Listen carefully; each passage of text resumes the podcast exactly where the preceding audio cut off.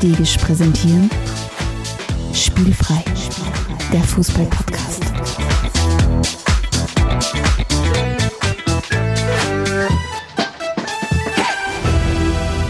Herzlich willkommen zu einer neuen Folge von Spielfrei, dem Fußball-Podcast direkt aus Graz. Und mir gegenüber sitzt der legendäre Stefan Adelmajor Adelmann. Hallo Stefan. Hallo Alex Stegisch. Wie geht's? Alles gut. Ich ja. habe mein kurzes, hab mein kurzes Vorabend tief überwunden. Also wir nehmen ja wie üblich am Abend auf. Ähm, ja. Gott sei Dank bist du dann irgendwann dahergekommen, weil sonst hätte ich wahrscheinlich schon kurz mein Bett fertig gemacht und hätte geschlafen.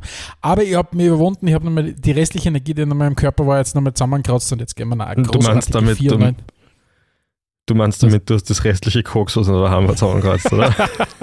okay. Also ich urteile nicht, ja. Und jetzt habe ich, und jetzt hab ich äh, genug Energie für Episode 94. Aber du musst schnell tun, weil irgendwann lässt es noch. Aber ich weiß nicht, wie ja. das funktioniert. Keine Ahnung. Ja, irgendwie mit Uppers und Downers, wenn wir, das schon, wenn wir das schon einstimmen auf die Folge, das passt auf jeden Fall. Ja, gut. Wir haben du weißt, was die einzige Droge, die wir nehmen, ist gute Laune, das weißt du. Und Fußball vielleicht ein bisschen, oder? Fußball, ja. Hättest du jetzt auch sagen können, wäre thematisch gut gewesen. Fußball ist meine Droge. So was wird der Hans Krankl sagen, vielleicht. Apropos zu Hans dem Krankel. zu dem komme ich später noch. Äh, erzähl mal lieber, um was es heute geht. Ähm, das hast du diese Steilvorlage nicht genutzt. Du bist einfach nicht flexibel genug in deinem Podcast-Ablauf. Das ist jedes Mal, denke ich mir, das, das gibt es einfach nicht. Ich bin generell nicht flexibel. Jetzt sagt Punkt 2 kurze Themenvorstellung in Klammer Stefan, das bin ja ich. Ähm, heute in unserer 94. Episode beschäftigen wir uns damit, äh, was zum Beispiel so Vereine wie Darmstadt, Burnley und äh, St. Pölten gemeinsam haben. Und zwar ist das was, Alexander? Ich weiß nicht, ich hoffe, du weißt das. Ich kann auf das keine Antwort geben. Alle drei Vereine haben gemeinsam, dass sie sich aktuell im Aufstiegsrennen bzw. im Aufstiegskampf befinden. Wir beide wissen ja ah. zum Zeitpunkt der Aufnahme noch nicht genau, wie wir die 94. Episode nennen werden. Entweder wird es Aufstiegskampf oder Aufstiegsrennen heißen. Ähm, ja, sie wird Aufstiegskampf heißen, weil ich habe die Social Media Grafik schon gemacht. okay, passt. Uh, auf jeden Fall, genau. Nachdem ja die, die treue Zuhörerin und der treue Zuhörer ja uh, in Episode 93 uns zugehört haben, wie wir beide über das Thema Abstiegskampf gesprochen haben, geht es ja heute, genau, widmen wir uns genau um das. Ist es das Gegenteil? Ich weiß es nicht. Auf jeden Fall ist es uh, die andere Seite der Tabelle, das andere Ende der Tabelle. Wir schauen uns heute an, was macht ein Aufstiegskampf mit einer Mannschaft, beziehungsweise was macht das Aufsteigen mit einer Mannschaft? Genau, genau. Und wir, wir, fassen, wir fassen das ja ein bisschen weiter und haben gesagt, also wenn jetzt irgendwie jemand Ambitionen hat, sie innerhalb einer Liga zum Beispiel zu verbessern oder einfach sonst gerne irgendwas erreichen möchte, äh, was vielleicht ein bisschen hochgegriffen ist, dann zählt das für uns natürlich auch dazu. Äh, also heute geht es allgemein so ein bisschen um Alls heute geht es erstens allgemein so ein bisschen um alles, aber vor allem geht es um das Streben nach oben. Und, und ich finde, das ist schon, schon eine eigene Sendung wert, dass man sich mal damit auseinandersetzt. Was bedeutet das eigentlich, wenn man nicht immer nur gegen einen Abstieg kämpft und ein Mittelfeld versumpert, sondern wenn man einfach ein bisschen mehr will vom Fußballleben sozusagen. Darf es vielleicht ein bisschen mehr sein, lieber Alexander? Genau, und eine so eine Geschichte, so Geschichte habe ich gleich wieder mit, ja. Äh, nämlich ab, abgesehen davon, dass wir, dass wir nicht für den äh, Ö3 Podcast Award nominiert worden sind, gibt es noch einen, dass wir nicht nominiert worden sind, glaube ich schon, aber ich kenne jemanden, der nominiert worden ist. Sonst hätte man schon was da gefragt. Außer, außer das kommt per Einschreiben per Post und dann. Wer ist nominiert worden, da, den du kennst? Ja, einer unserer Kunden. Wir haben ja, wir haben ja, also ich, du weißt ja, dieser, auch dieser Podcast wird von das Pod produziert und einer unserer Kunden hat dann eine Nominierung bekommen. Boah, ist das vielleicht so ein Top Secret? Ist das was? Ist das ein äh, Ja, ich glaube, das weiß ich jetzt nicht. Ja, Nein, das will ich nicht wissen. Okay, Entschuldigung, ich wollte nicht von deiner Geschichte abbringen. Ja, genau. Also einer der größten Skandale ist, dass wir nicht nominiert worden sind. Und gleich danach kommt eigentlich der wahre Skandal vom Wochenende. Da gibt es nämlich aktuell ein Team in North London, das hat durchaus Ambitionen für mehr, weil die waren in der Vergangenheit unglaublich schlecht. Und jetzt, jetzt, jetzt taten gern, glaube ich, jetzt hätten sie schon richtig gern Meister werden. Also jetzt rundherum würden das die Leute haben wollen. Und die haben am Wochenende nur X gespielt, was im Meisterschaftskampf ja jetzt nicht so super ist. Und heute gab es eine offizielle Entschuldigung von der Premier League und vom der Premier League Schiedsrichterverband, was es dafür heißt, weil aufgrund eines Human Errors, wie sie es genannt haben, der war äh, vergessen hat, die Linien zu ziehen, weswegen es so ausgeschaut hat, als ob der Spül nicht am Seits war. hätten sie die Linien gezogen, weil das haben sie im Nachhinein gemacht, wären sie drauf gekommen, okay, der war eindeutig im Abseits und das Tor hat nicht Zeit. Also das Arsenal, also ich, ich habe tatsächlich am Wochenende nichts mitgekriegt. Das heißt, Arsenal hat dagegen da gefangen, das eigentlich abseits war, aber, aber das wurde dann nicht als abseits gepfiffen, weil der eine vergessen hat, die Linie zu ziehen, oder was? Genau. Okay. Also natürlich sind, könnten schon bittere zwei Punkte sein im, im, im Ja, natürlich, Titelkampf. natürlich, natürlich. Fallen, ja, aber weiß man halt zumindest, zumindest, zumindest sind es so weit, dass sie sich äh, quasi ja offiziell entschuldigen. Das wird zum Beispiel, ähm, ich lehne mich mal aus dem Fenster, nicht so leicht passieren in Österreich. Auf jeden Fall. Und nicht nur das, es hat sofort Konsequenzen gegeben, weil der Schiedsrichter, dem was passiert ist, der wäre am Mittwoch einteilt gewesen für Arsenal gegen City. Und der darf tut jetzt nicht. also, also das ist eh gut, aber natürlich ist es also schon irgendwie lustig. Da führt man, also ich, finde es jetzt nicht so schlimm, weil es mir nicht so wichtig ist, dass Arsenal Meister wird. Und ich glaube, ich weiß nicht, ob das allein entscheidend ist. Aber, aber ich finde es schon lustig, dass man so ein Instrument einführt wie war, um Human Error zu reduzieren und dann eigentlich was macht, was genau wo genau das passiert, ja. Ja, da siehst du mal wieder. Solange die AI nicht übernimmt, sind wir alle nur menschlich, lieber Stefan. Genau so ist es. Und äh, sobald die AI übernimmt, muss man ja sagen, die ist ja im Moment auch eher eine künstliche Unintelligenz noch, aber naja, irgendwann wird es schon schlau Ich bin sicher, Apropos VAR, ich war ja am Freitag im eiskalten, in der eiskalten Merkur Arena, um mir den Mhm. äh, zumindest äh, jetzt rein fußballkulturellen äh, das Spitzenspiel in Österreich Sturm gegen Rapid anzuschauen. Spielerisch war es dann mehr eher magere Kost, sagen wir mal so.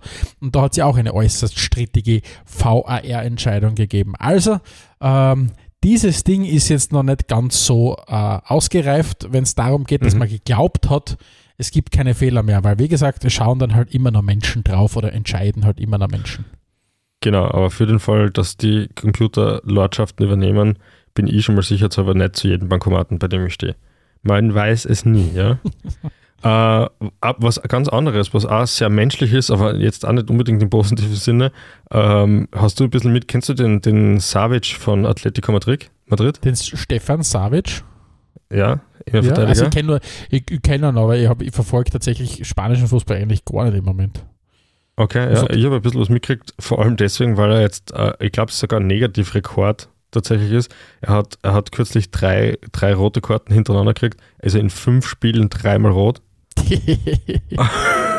ich ich habe gesagt, das, das ist eine Erwähnung wert. Also äh, der Fleisch, der spielfreie Fleischhocker Award geht nach Madrid. So viel scheint schon festzustellen, ja. aber war es je, hast du das mitgekriegt? War es jeweils rüdes Spiel oder war. äh, Also ich habe jetzt nur die dritte rote mitgekriegt und ich habe eigentlich keine zweite Meinung, wenn du mich fragst, ja. Blu Okay. Blutgrätschen sondergleichen. Also, ja, äh, jemand, jemand, der nicht unbedingt für seine Blutgrätschen bekannt ist, dafür aber für sein unglaublich fußballerisches Talent und für seine absolut ar- arge Redekunst ist Hans Krankel. Stefan, der Hansi wird zu dem Zeitpunkt, wo der Podcast veröffentlicht wird, ist er genau 70. Ähm, ich habe, ich hab, äh, also erst einmal Gratulation von der gesamten Spielfrei-Redaktion. Äh, Ja, und ich habe gelesen, offensichtlich, ich weiß nicht, ob die Geschichte gestimmt hat, aber es dürfte so sein, dass ja der Lionel Messi dem, den Hans Krankel angerufen hat. Offensichtlich. aber nicht, Äh, aber nicht zum 70er, sondern zum 60er, neu, ja? ah, Genau. zum 60er damals, aha, und, und, und das stimmt ja genau, aber jetzt ist der Messi nicht mehr in Barcelona. Aber, aber Genau, jetzt können sie es nicht mehr beim Morning Briefing sagen, da den Herrn äh, Senior Krankenhaus auch noch anzurufen. Ja, Ja. Und er hat nämlich Herr, Herr Krankel gesagt und nicht Hansi. Und so genau, Senior Krankel. Ja, Senior, Krankel, ja. ja. Ähm, Falls das das Fall, gleiche ja. Interview ist, das ich heute auch gelesen habe, ist eigentlich nur ein, gibt es da äh, nur einen Satz, der, der, der kennt den Hans Krankel und sein Leben und seine Art und Einstellung nicht besser beschreiben, als wie die Frage, was wünschen Sie sich eigentlich, war die Antwort von ihm, die Leute sollen mal einmal sagen, er war ein super Mensch, der super viele Goal geschossen hat und alten Rhy- Rhythm and Blues gesungen hat, in der Reihenfolge.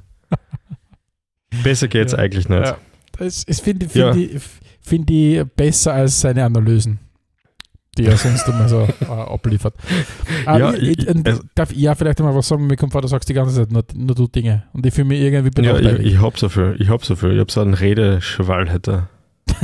Ähm, und zwar möchte ich was sagen, äh, und die letzte Episode hat nicht nur inhaltlich einiges an meistens sehr, sehr guten Feedback unter unserer Hörerschaft ausgelöst, sondern auch allgemein. Also wir haben sehr, sehr viele äh, Nachrichten reingekriegt und zwar möchte ich vielleicht kurz erwähnen, ähm, jetzt mache ich jetzt nicht äh, Geschlechter, äh, auch jetzt nicht auf Geschlechterparität, aber es waren zwei äh, junge Herren, die uns geschrieben haben. Einerseits war es der Simon, der Simon ist äh, seines Zeichens ein ehemaliger Studienkollege von mir, mit dem ich äh, im Ausland studiert habe und den ich schon lange nicht mehr gesehen habe. Der hat uns geschrieben, also Simon eben mich ganz persönlich gefragt, Freude über deine Nachricht. Und das Zweite ist, und da merkt man wieder mal, wie genau unsere Zuhörerinnen und Zuhörer eben zuhören, also ihrem Namen wirklich alle Ehre machen, äh, mhm. hat uns der Philipp geschrieben. Und zwar hat der Philipp gesagt, Obacht, ihr beiden, ha, äh, ihr beiden Witzköpfe, ihr beiden Lustigen da.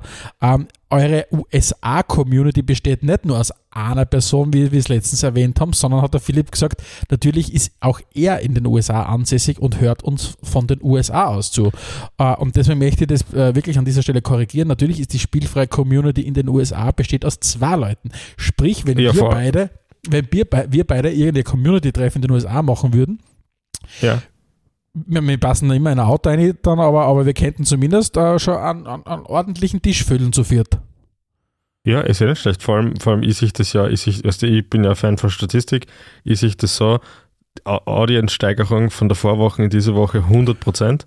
Ja. Ich gehe davon aus, dass wir nächstes Jahr spätestens entweder sind wir sowieso dabei bei der Super Bowl Halftime Show oder wir haben zumindest Werbespots dort gebucht für Spielfrei. ja, eins, find, eins von den zwei Sachen wird auf jeden Fall passieren ich finde, von, von, deinem Mindset her und von deiner Herangehensweise würden wir jetzt dabei äh, der Höhle der, bei der Höhle der Löwen mitmachen, äh, würden wir unser Startup spielfrei sicher schon mit 10 Millionen bewerten, oder? Mit unseren, mit unseren 100% Wachstumskurven, die wir haben. Ich weiß leider nicht genau, wie das funktioniert, ich habe das noch nie geschaut, aber wenn man das selber bewerten muss, dann auf jeden Fall, ja. Die Höhle der Löwen hast du nicht geschaut. Das ist im, im Prinzip ja. ist es die Spitze des, äh, des Kapitalismus, weil es sitzen ein Haufen reiche Leute, in der Regel sehr weiß und äh, etwas älter, auf einem, auf einem Podest, äh, das heißt leicht erhöht und unten kommen dann Leute daher, die Ideen haben und die quasi den reichen Leuten äh, zu, äh, ja, zum Arsch krallen, damit sie von denen die Kohle kriegen für ihr Startup. Aber es ist dann quasi, ja, es ist ja Investment, deswegen ist es ja cool, weil Investieren natürlich cool ist. Ähm, mhm. Oh, aber im Grunde geht es um, die, um dieses schöne Bild, dass junge Leute, wenn sie eine Idee haben, zu älteren Leuten gehen, die viel Kohle haben äh, und im Grunde denen dann um, äh, ja, um gewisses Geld halt Anteile in ihrer Firma verkaufen, damit dann die reichen Leute im besten Fall, wenn das sich gut entwickelt, noch viel mehr Kohle kriegen. Ah, und du nicht dann auch wirklich so mit dem Daumen auf und oben sagen, mm, wenn es was wird? Oder so, ist so, so, so weit, na, so, so, so sind sie nicht. Sie, sie versuchen es dann schon zu erklären, warum du zum Beispiel nicht gut bist oder, oder gut bist. Okay, immerhin, immerhin. Ja. ja. Also ist, laut, halt, laut halt der Ansicht eines. Bitte? Laut halt der Ansicht eines alten weißen Mannes, warum ja. du nicht gut bist. Laut, ja, okay. Ja, spannend. Uh, viel spannender als das noch ist eigentlich nur mehr unsere nächste Rub oder erste Rubrik der Sendung und das ist ja schon. Mm, das Getränk der Episode. Stefan, während wir noch Brausegeräusche im Hintergrund hören, kann ich sagen, das, was ich aktuell trinke, hat nichts, aber schon gar nichts mit Kohlensäure am Hut. Und es könnte tatsächlich sein, dass wir es bereits einmal als Getränk der Episode hatten. Du kannst ja eine kosten, weil wir uns leider aktuell nicht im selben Raum befinden. Aber ich zwitscher mir schon wieder einen Ingwer-Shot ein, bestehend aus Ingwer, Zitrone, Orange und Kurkuma. Schaut aus, grauslich aus, aus, hört sich grauslich an, schmeckt aber wild grauslich. Nein, wild grauslich nicht, aber sehr grauslich. Aber so angeblich super helfen gegen Erkältungen. Und nachdem ich vor kurzem ja noch vom, von der Seuche verfolgt war, fühle ich mich mittlerweile pumpert gesund. Also vielleicht hilft's. Du solltest aber allgemein schauen, ich meine, hast du jetzt eigentlich mit diesem Ingwer-Shot quasi als der neue Magnesium-Dings äh, abgelöst, das jetzt jeden Tag trinkst? Nein, in, in, meine, meine neue Theorie ist, weil ich trinke das zusätzlich, ist, dass ich aufgrund dessen, dass es so viele verschiedene Pulver in Wasser auslöst, irgendwas schon richtig dabei sein wird. Nein, nein, dass ich endlich die vernünftige Dosis an Wasser pro Tag zu mir nehme und das eigentlich, eigentlich ausreicht, dass man wesentlich besser geht. nein, nein. Aber denk auf jeden Fall daran, wenn du Vitamin C dazu dir nimmst, dass du das, Zinker mitnimmst, wenn du deine Abwehrkräfte stärken willst. Wir beide Zink. sollten Gesundheits-, ja, Zink. Was, Okay. schaust du Zink? Wie, wie, ich sage nicht, du sollst ein Stückchen Metall essen. Also ein Zink ist genauso, das kannst du genauso in, in, in, in Nein, ich war eher so, ich war eher so, so, das war jetzt, hast du mir meinen mein Ausdruck falsch gedeutet, das war eher so ein, in freudiger Erwartung, weil ich dachte, gut, da ist ein, Böffel, das ich noch nicht nehme, das kann ich mir jetzt auch noch einziehen. Sehr gut. Ja. Gibt es ein Pulver oder so, das ist das eine Kapsel oder was? Ja, meistens ist das ja bei den Vitamin C-Sachen drinnen gleich. Ich glaube, die zwei. Kerne irgendwie so zusammen, so wie wir beide irgendwie zusammen kennen. Das eine hilft nur, wenn das andere dabei ist. Ich hätte gesagt, ich bin Vitamin C, du bist Zink. ich, ich hätte gesagt, es ist eine sehr gute Überleitung zu unserer Ja. nächsten Rubrik, lieber Ja. Stefan. Darf ich Vitamin C sein? wird die Sendung kosten. Die Großen, die Großen, die Großen. Zehn, ja, schau. Yes, ja, wir haben heute die großen 10 Vitaminpräparate präsentiert von Spielfrei. Passend zur Sendung haben wir uns heute geeinigt auf die großen 10 Aufsteiger und mir taugt das Wort deswegen super, weil wir es tatsächlich für Kahn für uns zwar genauer definiert haben. Das heißt, ich bin schon sehr gespannt, wer das wie interpretiert hat. Ähm, vielleicht kurz zur Erklärung, die, äh, großen 10 funktionieren so, falls ihr es noch nie mit äh, verfolgt habt. Äh, der Alex hat fünf Antwortmöglichkeiten, ihr habt fünf Antwortmöglichkeiten. Das ergibt gemeinsam die großen 10 und das macht man mittlerweile, ich glaube tatsächlich in 94 von 94 spielfreie Episoden. Ich glaube nicht, dass man eine aus, obwohl vielleicht hin und wieder mal. Aber auf jeden Fall sehr häufig und sehr regelmäßig. Und äh, heute geht es eben, wie gesagt, darum, dass wir beiden unsere großen 10 Aufsteiger äh, äh, küren und wie der Alex schon richtig gesagt hat, haben wir uns nicht abgestimmt. Das heißt, ich bin sehr gespannt, was, was, was losstartet. Oder was passiert. Ähm, lieber Alexander, ich glaube, letztes Mal hast du abgeschlossen. Das heißt, dieses Mal, glaube ich, schließe ich ab. Sprich, du, glaube ich, müsstest anfangen, wenn ich das richtig im Kopf habe. Ja, das, für mich hat sich das passen dann. Ja, also, ich glaube, mit Kopf letztes Mal habe, glaube ich, ich angefangen. dann hätte ich gesagt, ich fange mit meinem Platz 5 an und das ist, na jetzt kein Trommelwirbel, aber zumindest Manchester City. Manchester City ist ein großer Aufsteiger. Mhm. ist mein großer Aufsteiger. Die haben es nämlich geschafft einem Verein, der wirklich Schwierigkeiten gehabt hat in der Vergangenheit. Also ich denke nur Platz ähm, äh, zweite Division im Jahre 1998, 99 haben die in der Championship gespielt. Äh, und mittlerweile sind die nicht nur ganz oben im, im Fußball angekommen, sondern auch echt schon seit einem geraumen Zeitraum. Das heißt, äh, Meisterschaft, erste Meisterschaft war, glaube ich, 2011, 2012 dann nach dem Aufstieg. Und seitdem sind es nie schlechter geworden als Vierter. Aber wie hat Manchester City das geschafft, lieber Alexander? Ja, ähm, sie waren sicher sehr clever und haben die richtigen Entscheidungen getroffen. Es hat überhaupt nichts damit zu tun, dass sie überall sehr viel Säcke voll Geld haben. Nein, ich wollte eigentlich nur sagen, ähm, ich wollte Manchester City deswegen erwähnen, weil, ich- weil ich einfach irgendwann mit dir über diesen erneuten Skandal sprechen muss. Das wird wahrscheinlich ein Thema für eine der nächsten Sendungen werden. Spätestens dann, wenn es vielleicht noch ein paar mehr Infos dazu gibt. Und ja, als Aufsteiger kann man sie durchaus werten, weil eben die, die, die Kurve ist schon, ich glaube, es gibt keinen zweiten Verein, der von so weit hinten, so weit vorn in so kurzer Zeit gekommen ist und sie dann auch so festgesetzt hat. Also Ah, pass. zumindest. Da, da sage ich nur, pass auf auf meinem Platz 3. Oh, okay. Was ist denn dein Platz 5? Frage ich Mein zuerst. Platz 5 und wir bleiben in England. Äh, ich habe nämlich auch einen Premier Leagueisten, einen aktuellen ausgewählt. Und zwar ist Mhm. es Brentford. Also ich finde, die äh, Brentford ist für mich auch ein großer Aufsteiger, weil die haben es nämlich geschafft. ist auch ein Verein, den es ja schon ewig lang gibt und die glaube ich, sie waren zwar hin und wieder mal, hat so Episoden gegeben, was in der alten First Division dann waren, aber meistens nur für ganz kurze Zeit. Aber äh, in der Premier League sind sie erstmalig äh, seit der Saison äh, 21, 22 vertreten, also 20, äh, 2020, 2021 sind sie aufgestiegen. Und wie gesagt, äh, ich finde diesen Aufstiegskampf und diesen, den, den sie geliefert haben, sehr, sehr beeindruckend. Sie haben mit mir über Brentford ja schon ein paar Mal gesprochen, über diese Moneyball-Methode, die dort angewendet wird. Und ich Mhm. finde persönlich, äh, Brentford schafft es bei mir in meine, in meine fünf Plätze rein. Mhm. Ja, cool. Ich, ich, wir bleiben in der Premier League, damit wir es vielleicht dann auch abschließen Doch können. schon, ja. Mein Platz 4 ist Brighton. Mhm. Die haben es nämlich über einen sehr interessanten Weg geschafft, nämlich ähm, eine Kombination aus einem sehr, sehr guten Scouting-Netzwerk, das mittlerweile größtenteils, glaube ich, von Chelsea aufgekauft worden ist. Also nicht nur die Spieler, sondern vor allem tatsächlich die Scouts. Ähm, einerseits die Mannschaft so zu formen, dass sie locker in den Top 10 mitspielen kann und andererseits richtig arge Transfererlöse zu generieren. Das heißt, die, die geht sportlich gut und die geht wirtschaftlich gut. Und das ist natürlich für so einen klassischen, eigentlich fast Fahrstuhlverein wie, wie, wie Brighton wirklich eine sensationelle Leistung. Also beeindruckt mich nochmal auf jeden Fall mehr als Manchester City, ja. Vielleicht ein bisschen nachhaltiger und mit weniger Cash von außen. Also, ist viel, viel dabei. Platz 4 bei dir, Stefan. Mein Platz 4, und ich gehe jetzt erstmals weg von den Vereinen und hin zu einer Person. Mein Platz 4 ist Franck Ribéry. Der ist für mich auch einer unter den großen Aufsteigern, weil wir haben zwar die, die Vita von Franck Ribéry schon immer wieder mal besprochen, aber man muss sich wirklich vor Augen führen, dass es wahrscheinlich heutzutage ganz viele von diesen Karrieren nicht mehr geben wird, äh, wird wie es es damals eben vielleicht gegeben hat. Das hat jemanden mit Anfang 20 noch eh, ähnlich wie Giroud damals, wie wir auch besprochen haben, wirklich nur unterklassig gespielt hat und erst quasi mit 23, 24, wo du heutzutage oft mal schon alter Haudegen bist als, als, als Superstar, ähm, mit 23, 24 den Durchbruch dann so richtig geschafft hat, nachdem er von Marseille zu den Bayern gewechselt ist, dort glaube ich dann zwölf Jahre lang oder was tätig war, bis er dann wieder weggegangen ist von den Bayern. Aber für mich, Franck Ribéry verkörpert für mich so ein bisschen den Aufstieg eines Spielers. Ähm, von, da gibt es ja diese Geschichten, dass er irgendwie ein Baugeschäft hat während seiner Zeit, mhm, wo ja, er schon Profi war oder keine Ahnung, Halbprofi war, ähm, hin zu einem Typen, dem sicher nicht an Kohle mangeln wird. Ich hoffe, dass er zumindest einigermaßen noch was auf der hohen Kante hat, dass er nicht alles verspürt hat schon inzwischen. Ich glaube, da ein bisschen was bleibt über, da tust du wirklich schon schwer beim Ausgeben, wenn du eine Karriere gehabt hast. Ja, cool. Was ist dein Platz 3? Ähm, Platz 3, wir kommen nach Österreich und Aufsteiger, Aufsteiger ist jetzt schon ein bisschen unter Anführungszeichen zu setzen, weil es könnte eigentlich auch schnell in die andere Richtung gehen.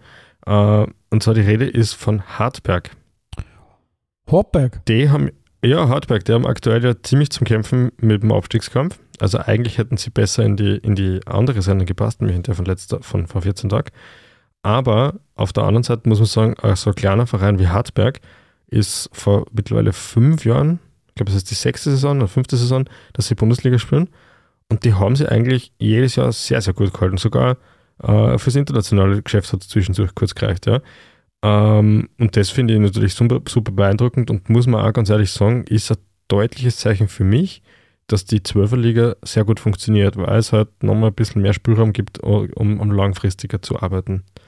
Die Hartberg haben das sehr gut geschafft und sofern sie halt heuer oben bleiben, dann passt es eh. Und wenn sie trotzdem absteigen, dann war die Saison halt einfach wirklich zu schwierig für sie. Aber, aber an und für sich finde ich das schon gut, dass man dann nicht einen Verein in die höchste Spielklasse aufsteigen lässt, der dort Infrastruktur schafft und dann sofort wieder weg ist, sondern das wirklich langfristig halten kann, weil so bringst du ja indirekt automatisch bessere Infrastruktur in die zweite Liga und auch davon profitiert der Fußball. Platz ich werde zu, Hard ich werd zu, werd zu Hardback nichts sagen, weil sonst, sonst kriege ich wieder vorgeworfen, ah, nicht von dir, sondern von unseren Zuhörerinnen und Zuhörern, dass ich immer so herablassend über Hardback spricht. Ah, ja, lass das mal lieber bleiben. ich habe es jetzt gerade in höchsten Tönen gelobt. Ja, jetzt genau, dein Platz 2, Stefan. Und mein Platz 3, äh, und ich bleibe in der Steiermark. Ähm, uh. Und etwas, was ich tatsächlich noch nie gemacht habe, ist äh, on air mal den roten äh, Stadtrivalen äh, aus Sicht von Sturm Graz zu erwähnen. Aber warte mal, jemand, warte mal, das schneide ich aus. Wenn jemand Aufstieg kann und ein Aufsteiger ist, dann ist es der GRK. Äh, die durchmarschiert sind von der Achtklassigkeit in die Zweitklassigkeit. Äh, den letzten Sprung haben sie noch nicht geschafft, aber Ehre, wem Ehre gebührt.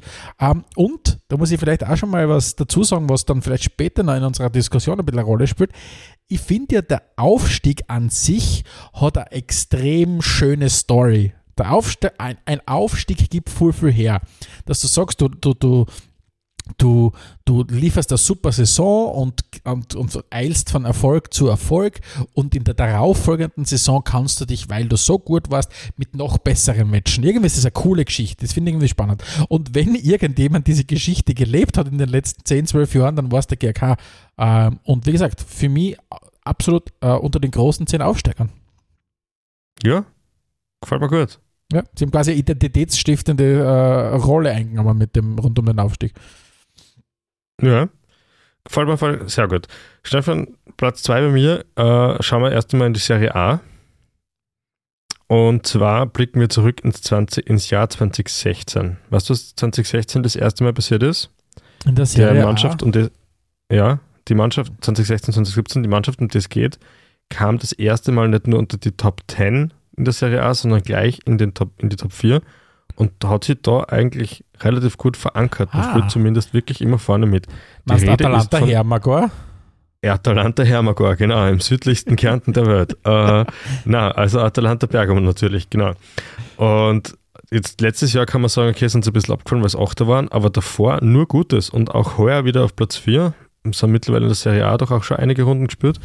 Ähm, wenn man so überlegt, was für große, traditionsreiche und vor allem erfolgreiche Mannschaften in der Serie A sonst so unterwegs sind, die immer wieder mit argen Leistungsschwankungen zum Kämpfen haben. Man blickt zum Beispiel nach Mailand äh, oder diversesten Skandalen ausgesetzt sind. Man blickt zum Beispiel nach Turin. Äh, dann ist diese Kontinuität, die Atalanta dann an wirklich, wirklich gut. Und auch die haben so ein ähnliches Konzept wie, wie Brighton, dass sie halt ein sehr gutes Scouting haben, extrem viele Spieler haben. Also zwischenzeitlich war der erste Mannschaftskader ja, glaube ich, mit 40 Spielern voll oder so. Und halt gut verkaufen, gut wirtschaften, günstig einkaufen, teuer verkaufen und trotzdem oben mitspielen. auf Konstanz auf der Trainerbank setzen. Das muss man ja, weil Gianpiero. Gasparini er ist ja doch jetzt schon einige Jahre dort. Ähm, und, und ja, sowohl er offensichtlich fühlt sich sehr wohl bei Ladea und Ladea fühlt sich sehr wohl mit ihm. Ähm, das heißt, äh, das ist ja ein, wirklich ein Match made in heaven, muss man sagen. Mhm. Ja, Apropos Stefan, Match Platz made in zwei. heaven, mein Platz Ja. 2. Äh, mein Match made in heaven war äh, aus dem oberen äh, Waldviertel in Niederösterreich, ich glaube Waldviertel ist es, und zwar war mein Match made in heaven die Familie Honda und der SV Horn. Das waren für mich die Aufsteiger schlechthin, weil ich, hab ja, ich war ja ich mir selbst mitreißen lassen von der Story, dass die Japaner in, in Horn einsteigen und dann in ein paar Jahren den Weg in die Champions League äh, beschreiten wollen. Und ich habe wirklich Ja. ganz stark an diesen Traum geglaubt. Deswegen bin ich ja sogar damals, wann war denn das? Ich glaube im Jahr so 2016 oder was auch immer, sogar mal mit, äh, mit äh, Freunden, ähm, zu, das war Pulterfeier, äh, nach Horn raufgefahren zum Fußballschauen äh, und ich war begeistert ich war begeistert davon und ich hab mich wirklich mitgerissen gefühlt. Aber leider Gottes äh, sind sie natürlich zwischendurch, zwischendurch mal auf, den, auf, dem, auf dem harten Boden der Realität aufgekommen. Aber ich sage immer, der Traum lebt weiter. Sie sind in der, in der zweiten Liga im Moment auf Platz 3. Ich meine, bis, bis zur Champions League ist es schon noch ein Stückel, aber ich sage mal, der Horner Dream, äh, die leben weiterhin und sie sind für mich absolut einer der Aufsteiger schlechthin. Ja, schöne Das ist auch ohne Familie Honda oder ohne Firma Honda. Die sind also ausgestiegen. Ja, die sind seit, glaube ich, 2019 wieder draußen. Es war Ah, eher ein Intermezzo, sagen wir mal so. Und, und wirklich gut läuft es ja erst seit, seither wieder, seit die wieder weg sind. Komisch irgendwie. Ich glaube, es gibt, hat, hat sich ein bisschen was etabliert. Gibt es nach wie vor Sushi im Stadion? Ich weiß es nicht, aber mir ist extrem damals da wie. Aber ich habe ich hab einen sehr, sehr feinen Abend und jetzt muss ich mal kurz ähm, ausscheren, bevor du deinen Platz 1 lieferst. Weil ähm, ich war damals in Hornum und es war ein gastronomisches Erlebnis dort oben, weil es wirklich äh, ein, ein, ein feiner Abend war. Äh, die Spritzweine waren spritzweinig genug, die, die, das, was zu essen gegeben hat, war sehr gut. Und jetzt war ich am vergangenen Freitag ähm, in, in, in Graz und das war das gastronomische Gegenteil davon, auch wenn ich selbst nicht viel konsumiert habe. Aber ich habe drei Leute unabhängig voneinander äh, reden gehört, die gesagt haben, es wird einfach immer schlechter, die Gastro im Stadion. Äh, und also wenn irgendwer von euch diese Meinung teilen kann da draußen, äh, ob das jetzt im, Grazer Stadion ist oder sonst in irgendwelchen Stadien, liefert es vielleicht ein paar Geschichten, wie es so bei euch ist. Wird bei euch auch die Gastro immer schlechter oder seid ihr jemand, der richtig ein großer Fan ist von der Stadion-Gastro bei euch? Bitte liefert mal ein bisschen einen Input. Auf jeden Fall, Grazer Gastro ist im Moment nicht mehr äh, Bundesliga-tauglich, glaube ich. Okay. Und Wer dafür schon Bundesliga. gegeben. Hm, ja, das ist auf jeden Fall bitter, weil das war eigentlich das, was uns als Fans immer warm gehalten hat. Ja. Äh, was jedenfalls schon Bundesliga-tauglich ist, ist mein Platz 1. Es geht Erzähl. nämlich um den Bundesliga-Verein SC Freiburg. Oh, Und auch da, es ist ja so schön, wenn sie, wenn sie dann so Dinge äh, so schließen, ja. Also wir haben ja letztens über den äh, New Manager Bounce Effekt gesprochen, also dass halt ein neuer Trainer vermeintlich bessere Resultate einfährt und so weiter und so fort. Stimmt nicht immer, stimmt eigentlich fast nie. Äh, und das super Gegenbeispiel dazu ist der Christian Streich bei SC Freiburg. Der ist, glaube ich, in Saison Nummer 10 mittlerweile mit den Freiburgern. ja, Und die Kontinuität, die die an den Tag legen, ist sensationell und die Leistung. Und so ein bisschen inspirierend, glaube ich, auch für andere Vereine, so wie jetzt die Union Berlin. Jungs, die auch so- wirklich einen sehr, sehr guten Job machen. Die haben es gerade nicht geschafft in meine Top 5. Das sind sozusagen die Honorable Mentions. Es ist Union Berlin. Aber alles in allem wirklich cool, dass es da Vereine gibt, die es auf Nachhaltigkeit setzen und das noch dazu als Mitglied geführte Vereine. Ja. Auch das ist natürlich sehr, sehr nachhaltig für uns und, und beeindruckend und cool. Ja. Sehr cool. Gute, gute Wahl, muss ich sagen. Was hast du ah, auf Platz 1? Mein Platz 1, in dem tatsächlich nach lange, ich glaube wirklich nach lange, vielleicht wieder mal eine große Szene, wo wir nichts gleich haben. Mein Platz 1, 1997, 1998 wird nicht nur Sturm Graz Meister, ähm, was natürlich jedem Sturmfan in Erinnerung geblieben ist, äh, sondern es wird auch der erste FC Kaiserslautern äh, deutscher Meister und zwar als Aufsteiger. Ähm, und das ist für mich der Inbegriff der romantischen Aufsteiger-Story, dass damals 1997, 98 Kaiserslautern unter Otto Rehagel aufsteigt und direkt als Aufsteiger die deutsche Meisterschaft gewinnt. Und das ist etwas, jetzt wenn wir mal sowieso Deutschland ausnehmen, weil die, die Bayern-Dominanz muss erst wieder gebrochen werden, aber das grundsätzlich ein Aufsteiger äh, Meister wird, haben wir zwar jetzt vor kurzem in Belgien, glaube ich, erlebt, äh, mit mhm. Union Saint-Gillois, wie man, glaube ich, den, der, der Verein geheißen hat. Aber sonst ist das wirklich etwas, was wirklich in die Annalen eingeht äh, des Fußballs, wenn du als, als, als Aufsteiger direkt Meister wirst. Ah, wenn wir jetzt ja, voll, vom Profibereich sprechen, weil ich glaube, der GRK, um jetzt wieder meinen Platz 3 herzunehmen, die haben, glaube ich, auch mehrere aufeinanderfolgende Aufstiege gehabt. Aber ja. grundsätzlich im Profibereich als Aufsteiger die, die, die höchste Liga im Land zu gewinnen, ist schon eine ganz besondere Leistung und ist für mich in vielen Bereichen, wenn es jetzt um die Top-Ligen geht, und da zählen jetzt immer die Deutschen dazu, so in weite Ferne gerückt, dass sowas passieren kann. So eine, eine romantische Story, äh Story. Das war ja mit Leicester, was war es, 2016 war es ja schon äh, eine 16, fast schon, 17, ja. äh, eine fast schon unglaubwürdige äh, Geschichte, aber dass quasi ein Aufsteiger sowas auch sogar noch schaffen könnte, ah, boah, das halte ich für, für Wahnsinn, vielleicht ja. nicht mehr so schnell möglich in den nächsten Da hast du Schmankerl ausgesucht. Und wie steht es um, um Kaiserslautern aktuell, was man das sagt? Gut unterwegs. Äh, der waren ja, die waren ja nach langem, haben sie ja in der letzten Saison wieder, sagen wir wieder bei dem Punkt Aufstieg, nach langem den Aufstieg von der dritten Liga in die zweite Bundesliga geschafft und mhm. sie performen richtig gut. Also ich weiß jetzt nicht den genauen Tabellenplatz, aber sie sind richtig gut unterwegs und haben jetzt vergangenes Wochenende St. Pauli gegen Kaiserslautern, äh, hat schon was schön was hergegeben. Ich habe zwar nur die Zusammenfassung gesehen, aber ähm, die sind relativ gut unterwegs. Die Jungs vom Betzenberg. Okay. Genau. Ja, gut. Ja. Cool. Also dann äh, hätte ich gesagt, das waren die großen zehn und wir widmen uns dem Schwerpunktthema. Spielfrei, spielfrei, der Fußball-Podcast. Stefan, wir wollen uns heute endlich mal mit dem auseinandersetzen, mit dem wir uns am meisten identifizieren, nämlich Leute, die so einen High-Performer-Anspruch haben. habe ich, hab ich lang gesessen dem Satz. Den muss ich heute noch bringen.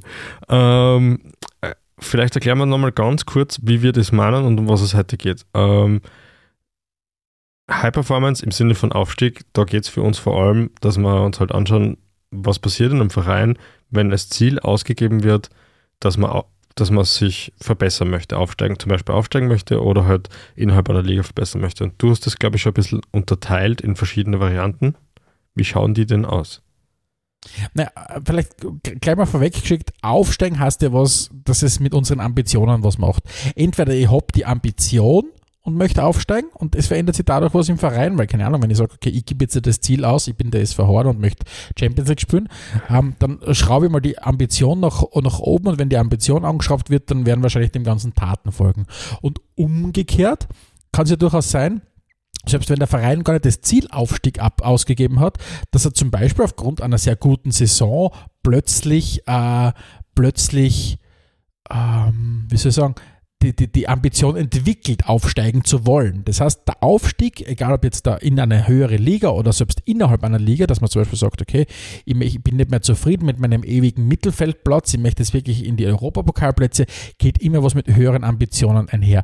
Und deswegen ist der Aufstieg und das Auf- und Absteigen für mich was so zutiefst eigenes ja auch des, des Sports, weil es um Ambition geht und quasi dieses, ich will mehr, ich will mehr erreichen, ich will besser sein und deswegen ist ja der Aufstieg so was, was Wunderbares. Ähm, was die Unterscheidung betrifft, ist, ich glaube, oft einmal zählt nicht für alle Aufstieg gleich viel, weil es gibt so quasi den Aufstieg so als, als absolutes Must-Have, wenn jetzt, wenn es hm. jetzt zum Beispiel einen großen Traditionsclub erwischt äh, und der in die zweite Liga runter muss, dann ist ja quasi der direkte Wiederaufstieg wieder was Erwartetes und ist dann aber nicht, nicht so was, äh, wie soll ich sagen, äh, sowas äh, einschneidend Großartiges, sondern es ist einfach, äh, wie es Mhm. wird erwartet. Und auf der anderen Seite gibt es natürlich dann diejenigen, die vielleicht gar nicht damit gerechnet haben, für die eigentlich ihr natürliches Habitat an Liga drunter ist, aber die natürlich den Aufstieg als nice to have quasi sehr gern mitnehmen. Und ähm, was du aber hast, ist natürlich beides löst sehr, sehr große kollektive Emotionen aus. Und, und vielleicht sogar was in einem Sport, der gar nicht mehr so viel kollektive ja, wie soll ich sagen, Triumphe ermöglicht, weil natürlich kannst du als Mannschaft gewinnen, nur in sehr vielen Top-Ligen hast du halt immer sehr, sehr dominierende Mannschaften, du hast kaum eine Rotation bei den Meistern und so weiter. Mhm. Und was bleibt dann noch für jemanden, der, der, keine Ahnung, weiter hinten in der Tabelle ist? Dann ist es vielleicht das Gefühl, aufgestiegen zu sein, egal ob es jetzt irgendwas in die höhere Liga ist oder, oder innerhalb einer Liga. So, das war jetzt vielleicht ein bisschen eine Hirnwichserei zum Thema Aufsteigen, aber ich glaube, es ist was extrem Essentielles für den Fußball oder vielleicht sogar für den Sport, aber vor allem für den Fußball, wie, glaube ich, wie wir ihn kennengelernt haben. Dass du sagst, okay, ich Vor gebe mich mit meiner Rolle nicht zufrieden. Man, man gibt sich nicht zufrieden und es ist ja da auch oftmals so, dass die, die treibende Kraft kann, wie du gesagt hast, aus dem Verein kommen, die kommt hoffentlich aus den, den Spielern, die, die am Feld stehen, aber es kommt natürlich auch viel von der Tribüne. Nicht? Also man braucht sich das ja nur anschauen, wenn ein Verein über einen längeren Zeitraum überperformt, können wir jetzt eh beim Beispiel Arsenal bleiben, die wirklich schon sehr überraschend auf Platz 1 der Premier League liegen, dann kommt auf einmal diese Erwartungshaltung dazu. Jetzt da kann man es ja eigentlich nur mehr verlieren. Ja? Auf der anderen Seite hat man mit City den vermeintlich übermächtigen Gegner, wo, wenn alles normal überläuft, die sowieso Meister werden. Und weil man jetzt ein paar Punkte Vorsprung hat und die Meisterschaft schon ein bisschen fortgeschritten ist, wird es auf einmal eine Forderung vom, vom, von den Fans. Und es reicht dann nicht mehr, zum Beispiel gegen sensationell gute Brentforder Mannschaft 1 zu 1 zu spielen. Das wird dann auf einmal im Verein eine kleine Tragödie. Und das, obwohl, wenn wir da jetzt wieder bei dem Beispiel bleiben, Brentford, glaube ich, aktuell Sechster oder so in der Premier League ist oder Siebter und auch schon gegen Liverpool, gegen, gegen City und gegen United gewonnen hat in der Saison und gegen Chelsea zumindest nicht verloren und gegen, auch gegen die Spurs nicht verloren hat. Also die haben eigentlich gegen keine Top-6-Mannschaft äh, verloren heuer und trotzdem war der eigene Anspruch halt durch die, durch die Performance quasi so gestiegen ist, sieht man das gleich als Verlust. Und, und das ist so, das ist etwas, glaube ich, was es oft auch schwierig macht, nachhaltig zu arbeiten, was dann vor allem bei Arsenal jetzt wieder nicht so ein Problem ist, aber bei kleineren Vereinen dann ein Problem wird, weil der äußere Druck äh, steigt und steigt und steigt und die Performance, die halt vielleicht dann schon trotzdem ein bisschen Zufall war, muss ich plötzlich dann irgendwie substituieren, indem ich äh, versuche, extra Spieler einzukaufen oder halt mit Geld, mit das ich eigentlich vielleicht gar nicht so habe, äh, eine Platzierung zu, ein, einzufahren. Ja, Ich glaube, du sprichst jetzt einen ganz wesentlichen Punkt an, und zwar, dass Ambition relativ schnell zu einer Erwartung wird. Das heißt, e- etwas, was vielleicht, keine Ahnung, sobald Ambition zur Erwartung wird, droht natürlich ein bisschen die Gefahr, dass das Ganze zu einer Last wird. Wenn du sagst, okay, ah, wir haben das, nicht nur das Ziel aufzusteigen, sondern wir haben quasi die Erwartung aufzusteigen, dann lastet ein bisschen was auf, auf Arm. Und ich glaube, Aufstieg, egal ob es jetzt da in die höhere Liga oder innerhalb der Liga ist, geht immer einher mit einer extrem starken kollektiven Leistung. Die man damit nicht nur die Mannschaft, sondern damit jemand wirklich ein, ein ein Verein aufsteigen kann, muss, glaube ich, vieles zusammenwirken. Du musst das auf dem Feld gut laufen, das muss auf der Trainerbank gut laufen, das muss im ganzen Staff gut laufen, ähm, Mhm. damit du sagst, okay, du hast kollektiv was erreicht. Und, und ich glaube tatsächlich, dass, dass, es, dass es vielen, sobald die Ambition, die dauerhafte Ambition zu einer dauerhaften Erwartung wird, irgendwann ein bisschen das Salz in der Suppe fällt. Weil ich finde, solange das Erreichte eine kollektive Kraftanstrengung war, hast du was gemeinsam zu feiern. Und mir kommt vor, wenn du quasi, wenn du, wenn du, wenn der, die, die, die, der Wettbewerb in einer Liga nicht mehr ausgeglichen ist und quasi nicht mehr, nicht mehr auf, auf Augenhöhe mehr oder weniger miteinander gekämpft wird, dann verliert vielleicht, und das sieht man ja immer wieder an, an Serienmeistern, deren Meister feiern oft schon mal ein bisschen oh, behäbig daherkommen und so weiter, weil du quasi nicht mehr dieses Ventil hast des Erfolgs, um jetzt quasi sagen, wow, das haben wir jetzt über, über neun, zehn Monate gemeinsam geschafft. Und ich finde oft, wenn du die, die, diese Szenen anschaust, wenn eine Mannschaft aus der zweiten deutschen Bundesliga aufsteigt in die erste Bundesliga oder sonst irgendwas, das mhm. sind solche kollektiven Erlebnisse, wenn da ein Platz gestürmt wird und so weiter. Und wenn es uns um die Emotionalität im Fußball geht, muss ich wirklich sagen, was ist dann emotionaler? Ist es dann der Aufstieg? Ähm, wenn, keine Ahnung, vielleicht Darmstadt heuer von der zweiten Bundesliga äh, in, die, in die Bundesliga aufsteigt und die Fans das Spielfeld stürmen, oder ist es die x-te Meisterschaft, die du halt gefeiert hast? Und, hm. und ich glaube ganz einfach, und das ist ja das Problem, dass dann diese ganzen Top-Clubs haben, wenn sie in ihrem eigenen Land nicht die Konkurrenz haben, dann also anders, wenn du nie absteigst, kannst du auch nicht zurück aufsteigen. Das klingt jetzt logisch. Mhm. Ähm, als Bayern München müsstest du zumindest einmal absteigen. Mit absteigen meine ich jetzt nicht ähm, in die zweite Bundesliga absteigen, also mit absteigen meine ich zumindest mal Dritter werden oder Vierter werden. Weil dann hast du mhm. wieder irgendwas, was du gemeinsam als Verein, als Mannschaft erreichen kannst äh, mit einem Titel. Und, und ich glaube, dann fühlt sich so ein Titel wieder viel besonderer an als vielleicht der, der 10, die zehnte Meisterschaft in Folge. Ja, das kann gut sein. Und vor allem, weil du diese Großclubs angesprochen hast, die überlegen sich auch schon, wie sie, wie sie was machen können. Und um, um letztlich mehr Kohle aus dem Fußball auszumachen und aus meiner Sicht was tun, wo dieses Mitfiebern mit, mit, der, mit der Leistungskurve nochmal auf jeden Fall erheblich einbricht. Das nennt sich Super League und führt dazu, dass auf einmal eine geschlossene Liga da ist für die ganzen Top-Mannschaften, wo sie zwar in sich schon natürlich um Positionen kämpfen und in dem Sinne auch äh, Leistung was wert ist, ja. Aber, aber an, an und für sich ist halt völlig gewürfelt, weil äh, ich denke, es wird sehr, sehr schwierig sein, vorherzusehen, wer Super League gewinnt. Ich glaube nicht, dass es einen Super League-Seriemeister gibt, weil da sind die Besten der Besten drinnen. Es kann nicht so leicht jemand dazu aufsteigen und ist eigentlich dazu verdammt, Urfahrt zu werden, aus meiner Sicht. Ich glaube halt, ich glaube halt, ähm, die Super League wenn sie dann kommen wird und irgend sowas in die Richtung wird kommen, sie wird funktionieren und ich glaube, sie wird ein erfolgreiches Produkt sein, weil du dann wieder für mehr Wettkampf sorgen wirst, weil du dann nicht mehr die Situation hast, dass die französische Meisterschaft in den meisten Fällen vergeben ist, die, die, die deutsche Meisterschaft in den meisten Fällen vergeben ist und so weiter. Ähm, ich glaube, es wird, wird kommen und es wird erfolgreich sein. Nur die Frage ist, wie sehr nimmst etwas, was in der Sozialisierung von einem Fußballfan was ganz Essentielles ist. Weil das, das, das, das, das Schöne am Fußball ist ja das, dass theoretisch in einem Paralleluniversum wir beide hergehen könnten und sagen, okay, wir gründen jetzt einen Verein, jetzt im Jahr 2023, und wir mhm. könnten es rein theoretisch schaffen, ähm, Champions League-Sieger zu werden. Wenn man, keine Ahnung, über viele, viele Jahre alles richtig macht, oder zumindest sehr vieles richtig macht, könnten wir rein theoretisch Champions League-Sieger werden. Das heißt, der Aufstieg lässt Leid an was, von was träumen oder keine Ahnung, was das, das ist dieses Inhärente ja. im Fußball. Und wenn du das nicht mehr hast, wenn du quasi einen geschlossenen Kreis hast, dann siehst du natürlich von mir aus äh, extrem intensiven Wettkampf in diesem, in diesem abgeschlossenen Kreis drin, aber du kommst da nicht rein. Und ich glaube, das mhm. ist schon, das ist schon was Besonderes, weil wie das Amen im Gebet wird es jedes Jahr in jedem Land die unterklassigen Vereine geben, wo plötzlich die Leute größenwahnsinnig werden und sagen, wir wollen jetzt da rauf, wir wollen in die, in die erste Liga, wir wollen international spielen, wir wollen Profis werden und so weiter. Und ich glaube, mhm. das sind einfach Stories, mit denen du die wahnsinnig gut identifizieren kannst. Und ich muss wirklich sagen, ja, sicher. ich glaube, und das habe ich doch mit, mit, mit einigen GRK-Fans immer wieder gesprochen, ähm, weil ich familiär bedingt auch, auch, auch mehr beim GRK oder mit dem GRK zu tun gehabt habe in den letzten Jahren. Ähm, mhm.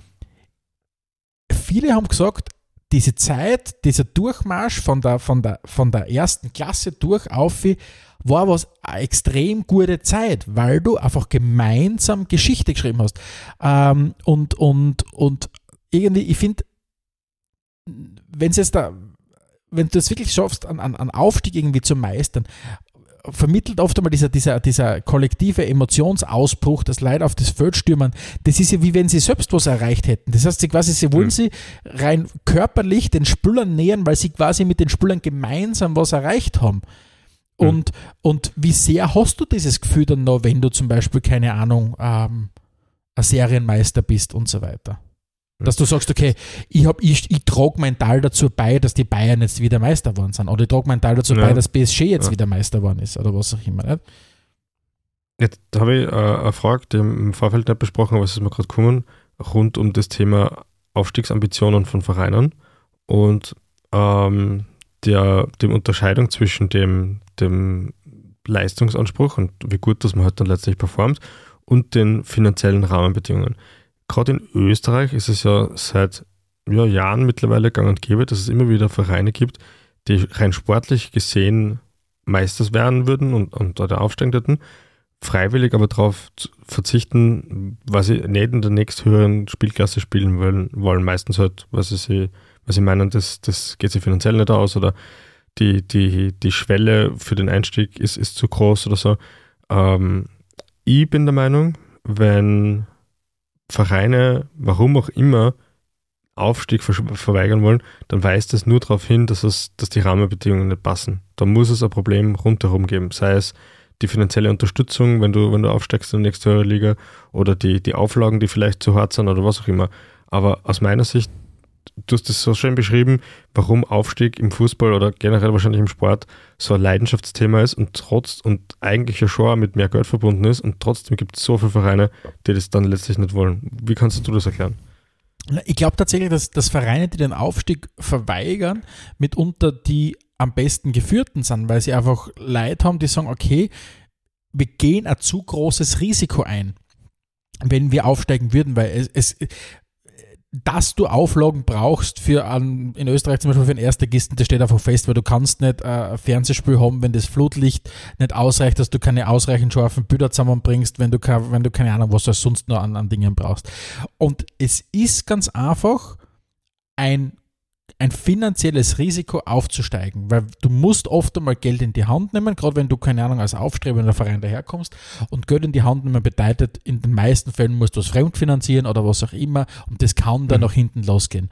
Uh, und und, und uh, man weiß ja schon von den großen Clubs, wenn die Stadien bauen und so weiter, dass das mitunter sehr riskant ist, aber als Aufsteiger ist es ja genauso riskant. Und jedes Mal die Liga zu wechseln, geht einher mit diesem Risiko. Und die Frage ist halt, wie überzeugt bist du davon? Oder, oder siehst du vielleicht sogar dein natürliches Habitat eben genau in der Liga, wo du bist und du sagst, okay, ah, weiß ich nicht, wollen wir das überhaupt mitnehmen, da müsste man so viel Kohle investieren. Oder ist uns das einfach zu riskant?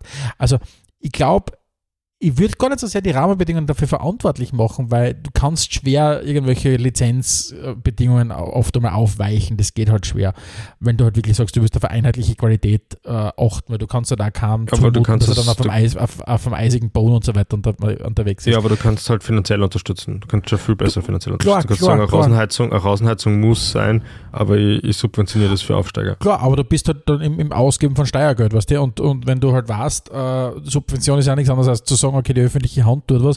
Und wie wir halt wissen, ist, wenn der Verein A in einer Stadt eine Kohle kriegt, wird der Verein B und der Verein C und der Verein D in der gleichen Stadt oder im gleichen Land auch sagen, hey, was ist mit euch, wir wollen auch was haben. Also ja, ich glaube, das da ist gibt's sehr... Schon ein paar, da gibt es jetzt schon ein paar Beispiele, wie man das lösen könnte. Du brauchst ja nur sagen, dass die Kohle muss von der Bundesliga kommen. Im Zweifelsfall muss sie von den anderen Bundesligisten kommen im Sinne dessen, dass Infrastruktur vielleicht wichtiger ist als viele andere Sachen. Na, also ich, ich, ich, ich finde ja, also ich, ich, bin ganz bei dir, es, es ist ein bisschen einfach ein, ein, ein Stimmungsdämpfer der Showkiller, wenn die beste Mannschaft einer Saison nicht aufsteigen kann oder will oder was auch immer, äh, weil es, keine Ahnung, irgendwelche Rahmenbedingungen nicht passen. Da bin ich ganz bei dir. Ähm, ja. Grundsätzlich per se finde ich es find mitunter vielleicht sogar sehr, sehr äh, vernünftig, dass manche den, den, den Weg einfach nicht gehen oder sagen, wir sind einfach nicht bereit. Weil wir, keine Ahnung, vielleicht sogar in manchen Fällen zwei Ligen relativ schnell hintereinander überspringen und so weiter. Bei Red Bull mhm. war das nie ein Thema in Leipzig oder wo auch immer, weil das hat immer gesagt, okay, Kohle ist genug da und im Zweifel müssen wir die Struktur schnell nachziehen, äh, wenn, wir, wenn wir da dahin kommen. Aber ja. also nichtsdestotrotz bin ich der Überzeugung, dass es, dass es dass es ein ganz wesentlicher Baustein ist von dem, was wir alle so gut finden. Und dass äh, es gleichzeitig auch im, im, im, aktuellen professionellen Fußball, wo halt viele Entscheidungen oftmals nicht mehr so spannend sind, du dem Fußball ein ganz was Wesentliches nehmen würdest. Weil wenn es nur, wenn es nur um, den, um die Meisterschaft gehen würde, oder um die internationalen Plätze. Was wäre denn der Ambition in der, in der Liga noch, noch drei Viertel aller Spieltage und du bist auf Platz 14 von 18 zum Beispiel, wenn es um nichts ja, mehr klar. gehen wird. Das heißt, das ist schon was, was, was extrem spannend ist. Und zum Beispiel haben es die Amis natürlich geschafft, äh, ihr Antwort darauf zu finden, auf ein nicht vorhandenes Auf- und Abstiegsregel, indem sie dann sagen, okay, es gibt Playoffs, schaffst du den Sprung rein in die Playoffs, weil wenn du in den Playoffs bist, ist theoretisch alles nochmal möglich, nicht? weil das ist das ja ein spannender Ansatz. Wir sind halt ganz mhm. woanders aufgezogen, äh, ganz woanders halt sozialisiert worden, oder der Fußball funktioniert ganz anders in Europa. Aber es braucht halt irgendein in sich vernünftiges, geschlossenes System. Und was halt mir wieder mal äh, ein bisschen graut davor ist, dass man halt wieder hergehen wird und versuchen, die einfachen Sachen äh, zu kopieren von den Amis oder was auch immer rund um die Super League, aber halt ganz wesentliche Regularien dann, vielleicht die das, den, den Wettbewerb wirklich gut machen, dann halt mhm. wieder nicht mehr übernehmen. Wie, keine Ahnung, dass du sagst, du hast jetzt ein, eine Super League, aber führst kein Salary Cap ein. Du hast, oder, mhm. oder keine Ahnung, was macht denn auch das, das, das, das Ligensystem äh, in den USA so gut? Du hast das Draft-System und so weiter. Das ist nichts anderes als eine, mhm. eine, eine, Ur, eine Urform von Umverteilung. Äh, das heißt, quasi ja. der amerikanische Sport dieses, dieses kapitalistische Land lebt im Sportform, was eigentlich Umverteilung heißt. Und bei uns kommt man vor, ist die einzige Logik, wir bauen uns einen Elitekreis und das einzige, wie die Vereine quasi noch besser werden können, ist, indem sie noch mehr Kohle einstecken. Und deswegen glaube ich, wird die Super League funktionieren, aber sie wird das perverseste sein, was es im, im Sport gibt. Mhm. Glaubst du, dass das ja? glaubst du, dass das generell funktionieren kann, dass man so amerikanisches System auf etwas wie europäischen Fußball umlegt und und das trotzdem ein Format wird, das auch für Fans äh, des Spiels und, und die, Leute wie uns halt interessant Es werden extrem viele Leute, die, die, die, die Super League schauen. Nein, nein, das meine ich jetzt nicht. Das, das, ist, das ist mir völlig ja. klar, dass, dass, dass dann der Tourismus weiter boomen wird und irgendwelche Leute, die halt dann einmal im Jahr oder zweimal im Jahr ah, Spiele anschauen. Das wären, das wären die Fans. Wenn das der Verein ist, wirst genau, wenn sie da genauso hingehen.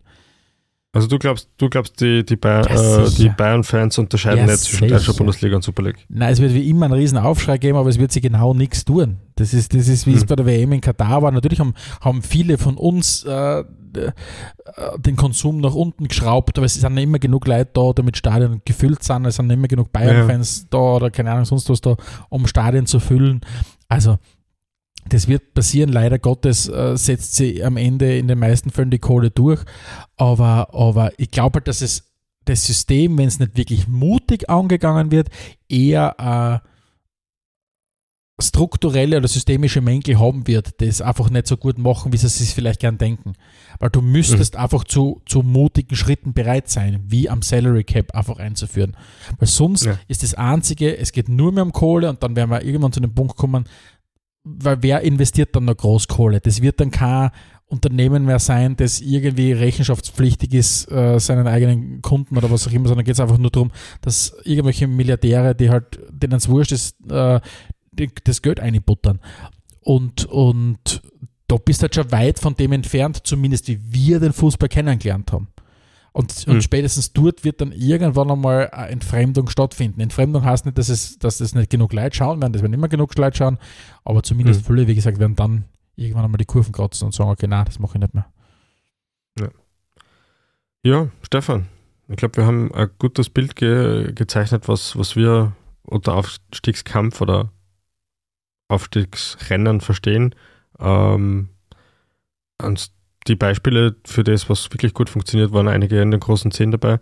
Äh, Gibt es zu dir noch irgendwas, was du sagst, das wäre noch was so, das möchtest du gerne noch, noch ein bisschen erklären? Nein, erklären nicht, aber ich glaube, was, was halt spannend zu sehen sein wird, sind jetzt aktuelle Beispiele, so wie, wie wenn wir es in England bleiben, wie nachhaltig ist eben dieser Aufstieg, den Brighton geleistet hat äh, in den letzten mhm. Jahren. Ne? Du hast schon richtigerweise angesprochen, nicht nur der Trainer ist weg, es sind, es sind Spieler weg, äh, es ist Staff weg. Ich meine, in der Regel sind eigentlich alle zu Chelsea gegangen.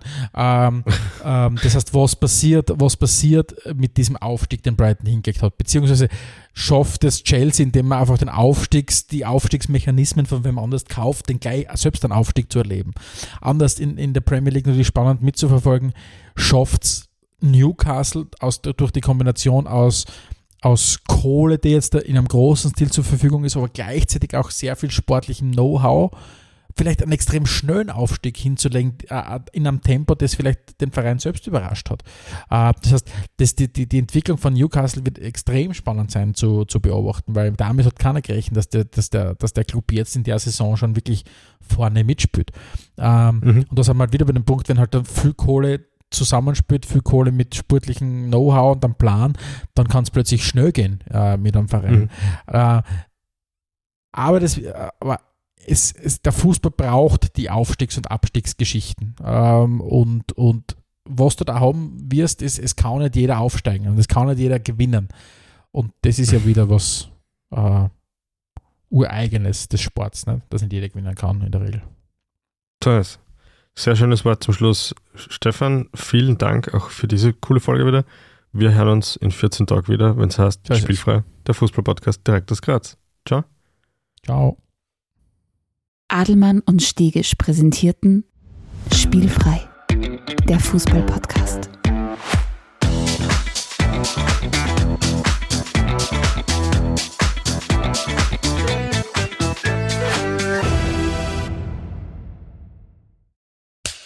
Cut. Und wer hat's produziert? Das Pod. Deine Podcast-Agentur.